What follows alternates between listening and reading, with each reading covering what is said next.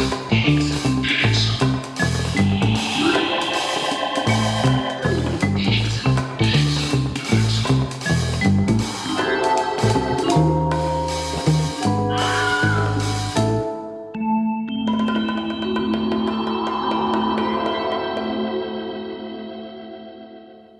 Herzlich willkommen zu unserem Edgar Wallace Krimi Podcast. Was bisher geschah?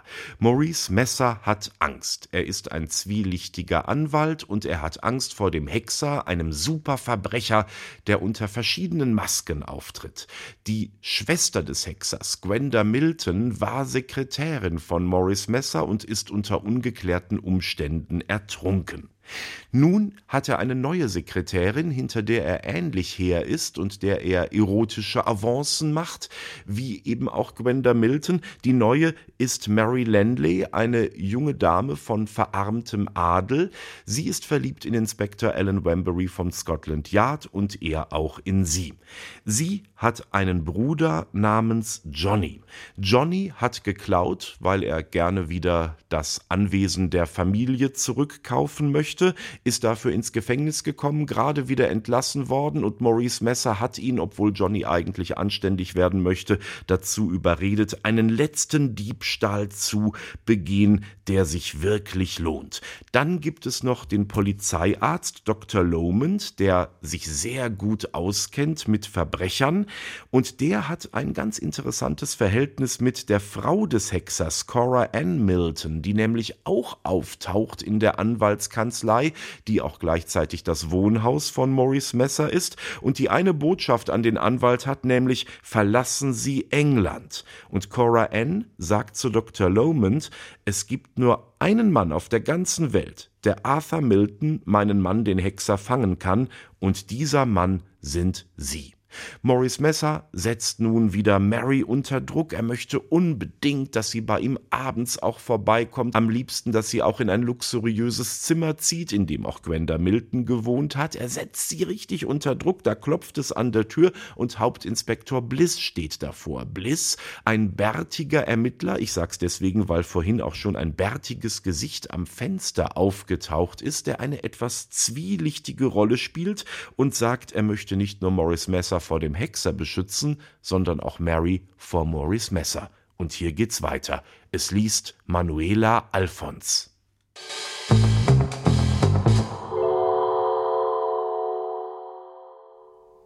Die Rückkehr Johnny Landis war ein Ereignis, das Maurice Messer in die größte Verlegenheit versetzte. Wenn ihm früher Johnnys Benehmen nicht passte, hasste er es jetzt.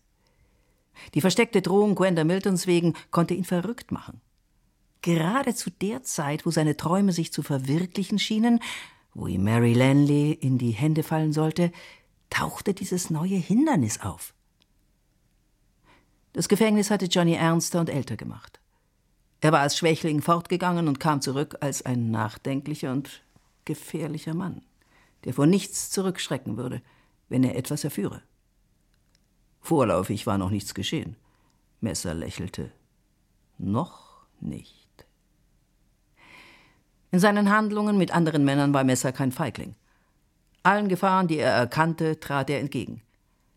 Er wäre ohne weiteres vor Johnny Lanley hingetreten und hätte ihm seinen schimpflichen Plan auseinandergesetzt, wenn er Marys sicher gewesen wäre.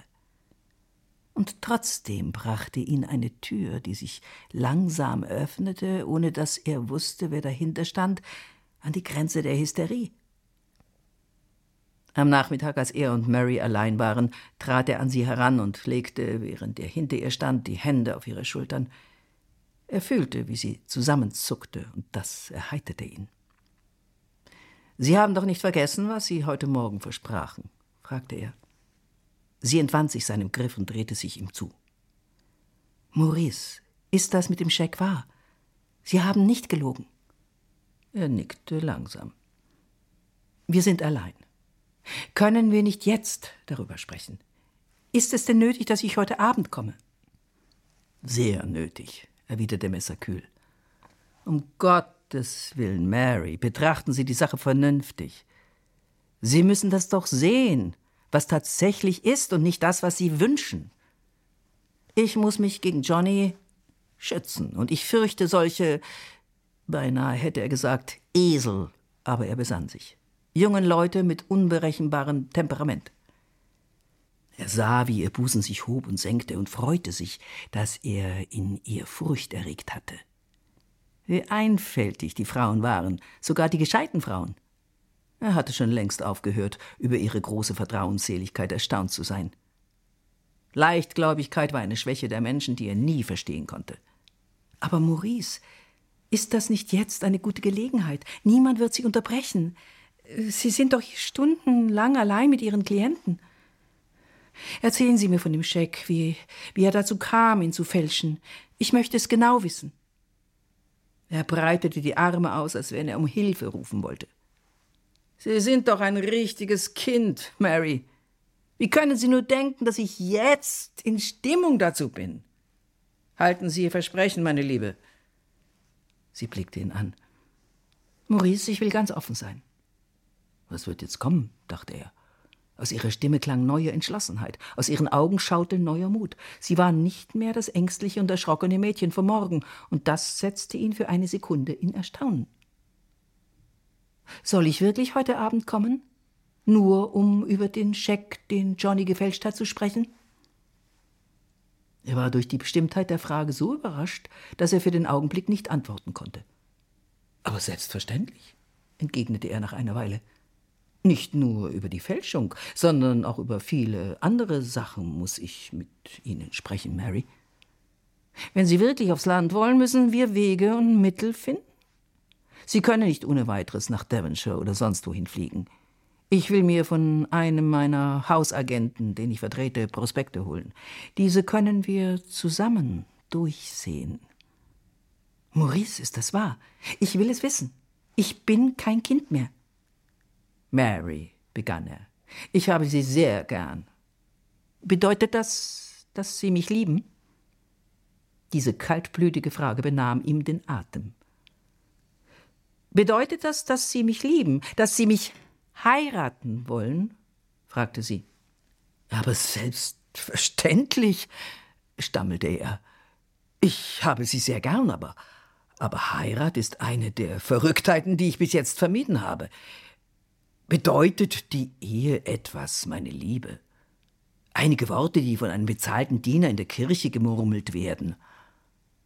Dann wollen Sie mich also nicht heiraten, Maurice? fragte sie ruhig. Habe ich das richtig verstanden? Selbstverständlich, wenn Sie wünschen. Sie schüttelte den Kopf. Ich liebe Sie nicht. Ich will Sie nicht heiraten. Was wollen Sie eigentlich von mir? Sie stand in der Nähe, und im nächsten Augenblick lag sie, sich wehrend in seinen Armen. Ich will Sie, Sie, keuchte er schwer atmend. Mary, in der ganzen Welt ist keine Frau wie Sie. Ich, ich bete Sie an. Sie raffte alle ihre Kräfte zusammen und riss sich von ihm los. Ich verstehe. Sie konnte kaum die Worte hervorbringen. Ich dachte mir das, Maurice. Ich werde heute Nacht nicht kommen. Messer sprach nicht. Er konnte sie nur ansehen, seine Augen brannten. Einmal hob er die Hand, um seine zitternden Lippen zu verbergen. Ich will, dass Sie heute hierher kommen. Seine Stimme war kaum vernehmbar. Sie sind gegen mich offen gewesen. Auch ich will gegen Sie offen sein. Ich will Sie. Ich will Sie glücklich machen. Ich will ihnen die Angst und Furcht nehmen, die ihr Leben verdunkelt. Ich will sie aus ihrem kläglichen Heim herausholen. Sie wissen doch, was mit ihrem Bruder geschehen ist. Er ist mit Bewährungsfrist entlassen worden. Er hat noch zwei Jahre und fünf Monate abzusitzen. Wenn ich eine Anklage wegen Fälschung gegen ihn vorbringe, wird er sieben Jahre bekommen. Und die Zeit, die er noch nicht abgesessen hat, neun ein halbes Jahr. Sie verstehen doch, was das bedeutet. Wenn Sie ihn wiedersehen, werden Sie über 30 Jahre alt sein. Er sah sie wanken und fasste sie am Arm, doch sie befreite sich von seiner Hand. In ihrem todbleichen Gesicht las er Zustimmung. Gibt es keinen anderen Weg, Maurice? fragte sie leise. Kann ich Ihnen keinen Dienst erweisen. Ich, ich würde als Ihre Wirtschafterin, als Ihre Magd arbeiten. Ich, ich würde Ihnen eine gute Freundin sein und was auch geschehen möge, ich würde Ihnen treu helfen. Messer lächelte. Sie werden theatralisch, meine Liebe, und das ist Blödsinn. Hat es Zweck, über ein kleines Abendessen und eine kleine freundliche Unterhaltung so viel Aufhebens zu machen? Sie sah ihn ruhig an. Wenn ich es Johnny sage, begann sie langsam, wenn Sie es Johnny sagten, käme er her und würde noch theatralischer sein, und ich würde der Polizei telefonieren, und das wäre das Ende Johnnys. Sie verstehen mich doch. Sie nickte stumm. Um fünf Uhr sagte ihr Messer, dass sie nach Hause gehen könne. Der Abendbesuch wurde nicht wieder erwähnt, und sie eilte aus dem Haus in die dunkle Straße. Über Detford lag ein leichter Nebel. Angenommen, sie würde zu Ellen gehen. Kaum war ihr der Gedanke gekommen, so ließ sie ihn fallen. Sie musste sich selbst retten. Wenn Johnny zu Hause gewesen wäre, hätte sie es ihm wahrscheinlich erzählt, wenn er nicht in ihrem vergrämten Gesicht gelesen hätte, dass irgendetwas Ungewöhnliches vorgefallen war. Aber Johnny war nicht da. Er hatte auf dem Tisch einen Zettel zurückgelassen, der besagte, dass er einen Bekannten in der Stadt aufsuchen wollte. Als sie in ihr Zimmer gegangen war, kam ihre kleine Hausangestellte und meldete, dass ein Herr sie zu sprechen wünsche. Ich will niemand sehen. Wer ist es? Ich weiß es nicht, Miss. Er hat einen Bart. Sie ging schnell durch das Esszimmer in die kleine Diele. Ich glaube, Sie kennen mich nicht, meinte der Mann an der Tür. Mein Name ist Bliss. Ihr Herz bebte. Warum war dieser Mann von Scotland Yard gekommen? Hatte Maurice ihn geschickt? Bitte kommen Sie herein. Er trat in das Zimmer. Eine Zigarette hing in seinem bärtigen Mund, und er nahm nur langsam den Hut ab, als wenn es ihm widerstrebte, ihr auch diese Höflichkeit zu zollen. Ich hörte, dass Ihr Bruder gestern, oder war es heute, aus dem Gefängnis entlassen worden ist? Gestern, sagte sie. Er ist heute Morgen nach Hause gekommen. Zu ihrem Erstaunen erwähnte er nichts weiter über Johnny, sondern nahm eine Morgenzeitung aus der Tasche und faltete sie so, dass eine Spalte auf der Vorderseite zu sehen war. Sie las die Anzeige, auf die sein Finger zeigte. X 2Z ein halb L BA 4T QQ 57G L L 418 TS A 79 BF Was bedeutet das? fragte sie. Das möchte ich gerade wissen, bemerkte Bliss, indem er sie mit seinen dunklen Augen ansah. Es ist entweder eine Botschaft des Hexers an seine Frau oder von der Frau an den Hexer, und sie ist mit einem Code verfasst, der vor einiger Zeit in ihrer Wohnung verloren wurde. Ich möchte, dass Sie mir diesen Code zeigen. Das tut mir leid, Mr. Bliss. Sie schüttelte den Kopf. Aber der Code ist mir ja doch gestohlen worden. Ich dachte von. Sie dachten von mir. Ein grimmiges Lächeln kräuselte seine Lippen. Sie haben also die Geschichte nicht geglaubt, die ich erzählt habe, dass ein Mann in Ihre Wohnung hinaufgeklettert ist und dass ich ihm gefolgt bin? Miss Lanley, ich habe Veranlassung zu glauben, dass der Code aus Ihrer Wohnung nicht gestohlen wurde, sondern immer noch hier ist und dass Sie wissen, wo er sich befindet. Obgleich diese Worte beleidigend klangen, hatte sie doch das Gefühl, dass er sie nur auf die Probe stellen wollte. Der Code ist nicht hier, entgegnete sie ruhig. Ich habe ihn an demselben Abend vermisst, an dem der Einbruch geschah. Sie war sich nicht klar darüber, ob sein seltsamer Blick Erleichterung oder Zweifel bedeutete. Ich muss Ihnen glauben, was Sie sagen, fuhr er fort und faltete die Zeitung zusammen. Wenn Ihre Aussage wahr ist, hat den Code niemand anderer als der Hexer oder seine Frau. Mary war verwirrt. Selbstverständlich, falls nicht die Person, die Sie in mein Zimmer steigen sahen. Meine Annahme ist, dass es der Hexer selbst war, meinte Bliss, der sie während der ganzen Unterredung nicht aus den Augen gelassen hatte. Fürchten Sie den Hexer, Miss Lanley? Trotz ihrer Sorgen lächelte sie. Selbstverständlich nicht. Warum sollte ich ihn auch fürchten? Ich habe ihm nichts zuleide getan, und so viel ich über ihn weiß, ist er nicht der Mann, der irgendeiner Frau etwas Böses zufügen würde. Wieder dieses eigenartige Lächeln. Ich freue mich, dass Sie von diesem Schuft eine so gute Meinung haben, entgegnete er. Ich bedauere, dass ich Ihrer Ansicht nicht zustimmen kann. Wie gefällt Ihnen Messer? Jedermann stellte an sie diese Frage. Das begann ihr auf die Nerven zu fallen. Er schien es zu bemerken, denn ohne auf ihre Antwort zu warten, fuhr er schnell fort. Miss Lanley, Sie müssen auf Ihren Bruder aufpassen. Er ist ein ziemlich törichter junger Mann. Das denkt auch Maurice Messer. Etwas in ihr trieb sie, diese Antwort zu geben.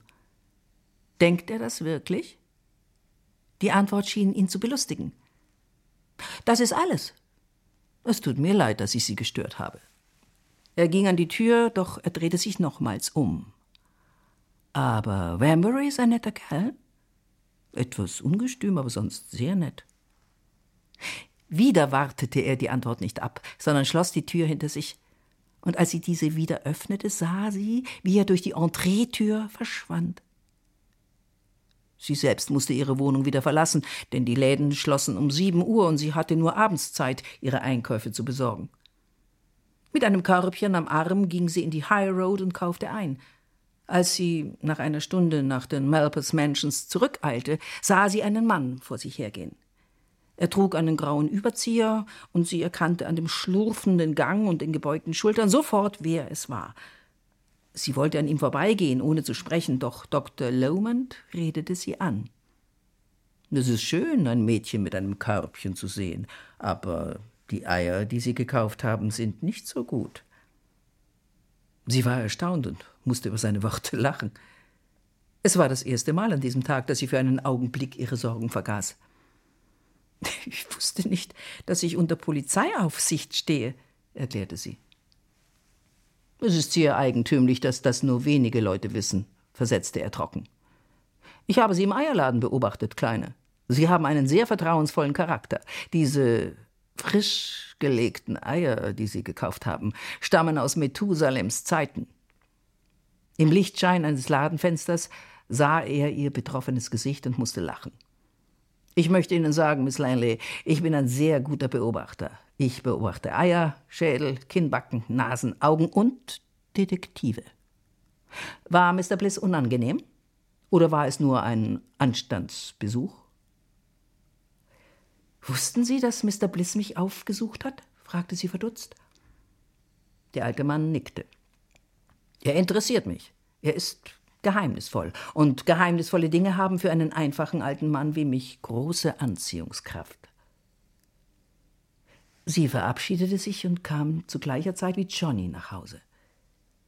Er war in sehr guter Laune, scherzte über ihre Einkäufe und sprach trübe Vorahnungen über deren Wirkungen auf seine Verdauung aus.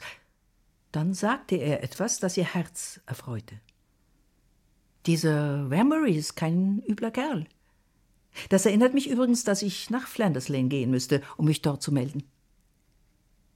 Die Worte waren ihr peinlich. Du hast doch Bewährungsfrist, Johnny. Wenn etwas geschehen sollte, ich meine, wenn du wieder töricht sein solltest, müsstest du dann den Rest der Strafe absitzen? Wenn ich wieder töricht bin? fragte er scharf. Was meinst du? Dann fuhr er gleichgültig fort. Du bist jetzt töricht, Mary. Ich will von nun an ein anderes Leben führen. Aber wenn es der Fall wäre. Selbstverständlich müsste ich mit der neuen Strafe auch den Rest der alten absitzen. Aber da ich nicht, wie du sagtest, töricht sein werde, können wir das außer Acht lassen. Ich nehme an, dass dich Messer heute Abend nicht mehr braucht? Ich hoffe, dass du in ein oder zwei Wochen mit ihm fertig sein wirst. Ich sehe es nicht gern, dass du dort arbeitest, Mary. Ich weiß es, Johnny, aber ja, ja, ich verstehe schon. Du hast doch niemals abends gearbeitet? Darauf konnte sie wahrheitsgemäß mit Nein antworten. Das freut mich. Du wirst gut daran tun, Maurice nur während der Bürostunden zu sehen. Er brannte sich eine Zigarette an und blies eine Rauchwolke in die Luft, indem er sich die Lüge überlegte, die er ihr sagen musste. Ich werde heute Abend vielleicht spät nach Hause kommen. Ein Herr, den ich kenne, hat mich gebeten, mit ihm in West End zu speisen. Das macht dir doch nichts aus. Sie schüttelte den Kopf. Nein. Um welche Zeit wirst du zurück sein? Er dachte einige Sekunden nach. Nicht vor Mitternacht. Vielleicht auch etwas später, antwortete er. Mary atmete schneller. Ich. Ich werde vielleicht auch spät nach Hause kommen, Johnny. Ich bin eingeladen. Es ist eine Familie, deren Bekanntschaft ich gemacht habe. Würde er sich täuschen lassen? Anscheinend ja, denn er nahm die Geschichte dieser sagenhaften Gesellschaft hin, ohne zu fragen. Amüsiere dich, so viel du kannst, Kleine, rief er auf dem Weg nach seinem Zimmer, während er seinen Rock auszog. Ich glaube, es wird keine so schöne Gesellschaft sein wie in den alten Tagen auf Lanley Court. Oder warte, bis wir aufs Land kommen, dann wollen wir zur Jagd reiten. Ein oder zwei Pferde halten. Er war in seinem Schlafzimmer angelangt und sie hörte nicht den Schluss seiner bunt ausgemalten Pläne. Johnny verließ das Haus um acht Uhr und sie setzte sich nieder, um zu warten. Wie würde der Tag enden? Was würde Ellen darüber denken? Ellen, für den sie etwas Heiliges und Besonderes war. Sie schloss die Augen, als wenn sie irgendeine schreckliche Erscheinung nicht sehen wollte. Dann beobachtete sie, wie sich der Minutenzeiger der kleinen amerikanischen Uhr viel zu schnell weiterschob, und sie wurde sich dessen bewusst, dass die Stunde ihrer höchsten Prüfung erst kommen würde. Der Nebel, der über Detford lag, hatte sich weit über das Land ausgedehnt. Eine Stunde nachdem Mary ihre Unterhaltung mit Johnny beendet hatte, fuhr ein starker Zweisitzer schnell durch den Nebel, der die Landschaft verbarg. Zwischen Hatfield und Welwyn bog er in eine Straße ein, die nur von Lastfuhrwerken benutzt wurde. Während des Krieges war hier ein Flugplatz gewesen, aber das Gebäude hatte so oft den Besitzer gewechselt, dass die Reihe der jeweiligen Eigentümer ziemlich lang war. Nun verdunkelte der Insasse die Lichter und ging schnell zu dem Schuppen. Er hörte einen Hund bellen und den Anruf eines Mannes. Sind Sie es, Oberst? Der Ankömmling bejahte. Ich habe die Maschine in Ordnung gebracht. Aber Sie werden heute Nacht nicht nach Paris fliegen können. Der Nebel ist sehr dicht und ich habe eben mit dem Flugplatz in Cambridge gesprochen. Von dort wurde mir gemeldet, dass einer ihrer Flugzeugführer aufgestiegen sei und dass der Nebel 660 Meter hoch ist und sich bis über den Kanal erstreckt. Das ist famos, meinte der Mann, der sich Oberst Dane nannte, fröhlich. Das Fliegen im Nebel ist meine Spezialität. Der Aufseher des Schuppens brummte, dass jeder Mann seinen eigenen Geschmack habe und ging mit einer schwach leuchtenden Laterne voraus. Unter Anwendung aller Kräfte schob er die breite Tür zurück und beim Schein seiner Laterne wurden der Propeller und der Rumpf eines Flugzeuges sichtbar. Das ist ein schöner Kasten, Oberst, sagte der Aufseher bewundernd. Wann denken Sie, zurückzukehren? In einer Woche, antwortete der andere. Sein Mantelkragen war hochgeschlagen, und es war unmöglich, mehr als ein paar scharfe Augen zu sehen. Ja, ein schöner Kasten, fuhr der Aufseher fort. Ich habe ihn den ganzen Nachmittag ausprobiert. Der Aufseher war früher Mechaniker bei einer Fliegerabteilung gewesen, und gegenwärtig hatte er den Schuppen und das kleine Landhaus gepachtet, in dem er wohnte. Außerdem war er zurzeit der am besten bezahlte Flugzeugmechaniker in England.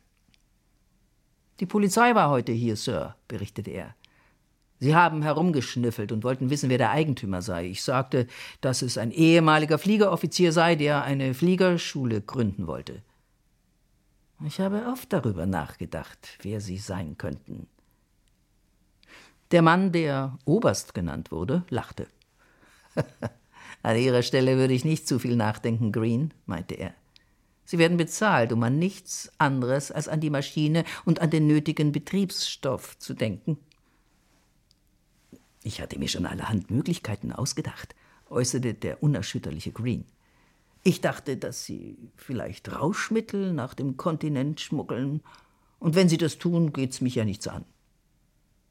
Dann fuhr er ganz unzusammenhängend fort. Haben Sie von dem Hexer gehört, Sir? Da steht etwas heute Abend in der Zeitung. Der Hexer? Wer zum Teufel ist der Hexer? Das ist ein Kerl, der sich verkleidet. Die Polizei ist schon seit Jahren hinter ihm her. Green war ein Mann, der die Polizeiberichte auswendig wusste und die Daten der Verurteilung und Hinrichtung jedes Mörders in den letzten 20 Jahren angeben konnte. Er war bei den Fliegern, wie man sagt. Ich habe niemals von ihm gehört, versetzte der Oberst. Bleiben Sie mal draußen, Green. Er ging in den Schuppen und nahm mit Hilfe einer hellen Taschenlampe eine genaue Untersuchung des Flugzeuges vor. Ja, es ist alles in Ordnung, bemerkte er, als er von der Maschine heruntersprang. Ich weiß noch nicht, um welche Zeit ich starten werde, aber wahrscheinlich während der Nacht. Nehmen Sie das Flugzeug hinter die Garage, sodass es dem langen Feld zugekehrt ist. Sie haben doch den Boden in Ordnung gebracht, damit der Abflug ohne Hindernis vor sich geht? Den Boden habe ich vollständig glatt gemacht, meldete Green, selbstzufrieden. Gut. Oberst Dane nahm aus seiner Tasche ein flaches Bündel Banknoten und zählte ein Dutzend Scheine ab, die er seinem Mechaniker gab. Da Sie so verflucht neugierig sind, mein lieber Freund, will ich es Ihnen sagen. Ich beabsichtige, heute Abend mit einer Dame durchzubrennen. Das klingt doch sehr romantisch. Die Frau eines anderen? fragte Green, der einen Skandal witterte. Ja, das ist sie, gab der Oberst ernst zur Antwort. Wenn ich Glück habe, werde ich entweder heute Nacht um zwei Uhr oder morgen Nacht um zwei Uhr hier sein. Je dichter der Nebel, umso besser gefällt es mir. Gepäck wird keins dabei sein, denn ich will so viel Betriebsstoff wie möglich mitführen. Wo soll es hingehen, Oberst? Der Oberst lachte. Ihn schien heute Abend alles zu amüsieren. Vielleicht Frankreich oder Belgien oder Norwegen oder die Nordküste von Afrika oder die Südküste von Irland. Wer kann das wissen? Ich kann Ihnen nicht sagen, wann ich zurückkehre, aber bevor ich fortfliege, werde ich Ihnen genug Geld da lassen, dass Sie ein ganzes Jahr bequem leben können. Wenn ich in zehn Tagen nicht zurück bin, würde ich Ihnen raten, die Garage zu vermieten, Ihren Mund zu halten, und mit einigermaßen gutem Glück werden wir uns wiedersehen. Er nahm seinen Weg nach dem Wagen zurück, und Green, der neugierig wie jeder andere war, versuchte vergeblich sein Gesicht zu erblicken. Nicht ein einziges Mal hatte er seinen seltsamen Arbeitgeber gesehen, der ihn bei Nacht angenommen und nur bei Nacht besucht hatte und jedes Mal bei einem Wetter, das einen langen Regenmantel oder einen dicken Alster verlangte. Green stand immer unter dem Eindruck, dass sein Arbeitgeber einen Bart trug, und bei späteren Zeugenaussagen hielt er an dieser Meinung fest. Ob er Bart trug oder glatt rasiert war, hatte er aber infolge des hochgeschlagenen Kragens nicht sehen können. Auch jetzt nicht, wo er den Obersten zu seinem Wagen begleitete. Da wir gerade vom Hexer sprachen, begann Green. Ich habe nicht davon gesprochen, entgegnete der andere kurz, als er in den Wagen stieg. Folgen Sie meinem Beispiel, Green. Ich weiß über den Kerl nur, dass er sehr gefährlich ist. Gefährlich auch, nach ihm zu forschen und noch gefährlicher, über ihn zu sprechen. Denken Sie nur an Flugzeuge. Die sind weniger tödlich. Und in wenigen Sekunden war das Schlusslicht seines schnellen Wagens verschwunden. Soweit der Hexer. Jetzt sind wir angekommen in unserer Biografie in der großen Zeit von Edgar Wallace. Ganz England ist verrückt nach seinen Kriminalromanen, sein Ruhm strahlt auch weit über Großbritannien hinaus. Wie schreibt er? Das ist etwas ganz Besonderes. Er schläft zwischendurch mal so ein, zwei Stunden am Abend in der frühen Nacht. Ab vier Uhr ist er auf jeden Fall aktiv, denn das ist seine schöpferische Zeit. Er wurde auch ohne Wecker wach und dann mussten seine beiden Sekretäre, Violet King und Robert Curtis, also die Sekretärin und der Sekretär, für ihn bereitstehen. Edgar Wallace hat sich gedopt mit süßem Tee. Alkohol war immer schon so eine na, schon auch eine Leidenschaft von ihm in späteren Jahren, in früheren Jahren war er sogar Abstinenzler, aber Tee, das hat ihn immer nach vorne gebracht. Und dann ist er im Zimmer auf und ab gelaufen. Er hat sehr selten etwas selbst geschrieben, er hat diktiert ohne Ende. Und das Irre ist oder fast schon Unvorstellbare, er hat ganze Romane diktiert, wusste immer, was passiert. Gut, es konnte schon passieren, dass er vielleicht mal aus einem Mr. Smith einen Mr. Blacksmith gemacht hat. Robert Curtis hat das übrigens alles beschrieben, wie diese Zusammenarbeit mit Edgar Wallace war. Und es konnte auch schon mal sein, dass er jemanden wieder auftauchen ließ in seinen Romanen, den er vor 20 Seiten schon mal umgebracht hatte. Aber die beiden Sekretäre passten auf und haben dann gesagt, Edgar, das geht so nicht. Und Edgar Wallace war dann auch entsprechend flexibel flexibel. Er konnte, er hat immer auch journalistische Arbeiten weiterhin gemacht. Er konnte das Diktieren seiner Romane mittendrin unterbrechen und einen Artikel über den Rennplatz diktieren und wenn er den fertig hatte, direkt dort wieder ansetzen, wo er im Roman war. Also eine unglaubliche Konzentrationsfähigkeit. Er hat immer das letzte Kapitel eines Romans, die Auflösung, als erstes geschrieben. Und er wollte immer, das war schon wie früher mit den vier Gerechten, mit dem Rätsel. Sie erinnern sich, dass ihn damals ein bisschen auch in finanzielle Bredouille gebracht hatte. Er war immer stolz darauf, Rätsel interessierten ihn, dass man da nicht so schnell drauf kommt. Wenn ihn dann Robert Curtis angeschaut hat und gesagt hat, hey Chef, ich weiß schon, wer der Mörder ist, hat er das dann aus dem Roman heraus so gestrickt, dass das letzte Kapitel, das ja schon fertig war, bestehen blieb, er aber die Namen austauschen konnte und jemand anderes der Mörder oder die Mörderin war. Also auch da eine ganz große Flexibilität. Es wird auch berichtet, dass er Wetten abgeschlossen hat, dass er auch mit seinem Sekretär übrigens gewettet hat, aber auch mit anderen Leuten. Es ist noch kein Wort geschrieben, bis morgen früh ist die Kurzgeschichte fertig und dann musste auch sein Sekretär, obwohl der langsam wusste, wie das ausgeht, mit ihm wetten und Edgar Wallace hat dann die Kurzgeschichte aus dem Kopf durchdiktiert und am nächsten Morgen war sie fertig. Es gibt eine Anekdote aus der Zeit, da hat jemand bei Edgar Wallace angerufen, das war zu der Zeit, als er schon sehr reich war und einen Butler hatte. Und der Butler hob ab und der Mann sagte, ich würde gerne Edgar Wallace sprechen. Also der Anrufer, der Butler sagte, nein, das geht nicht. Mr. Wallace arbeitet gerade an einem neuen Roman. Und der Anrufer sagte, okay, kein Problem, ich warte so lange. Das war Edgar Wallace, die Romanfabrik. Fortsetzung folgt.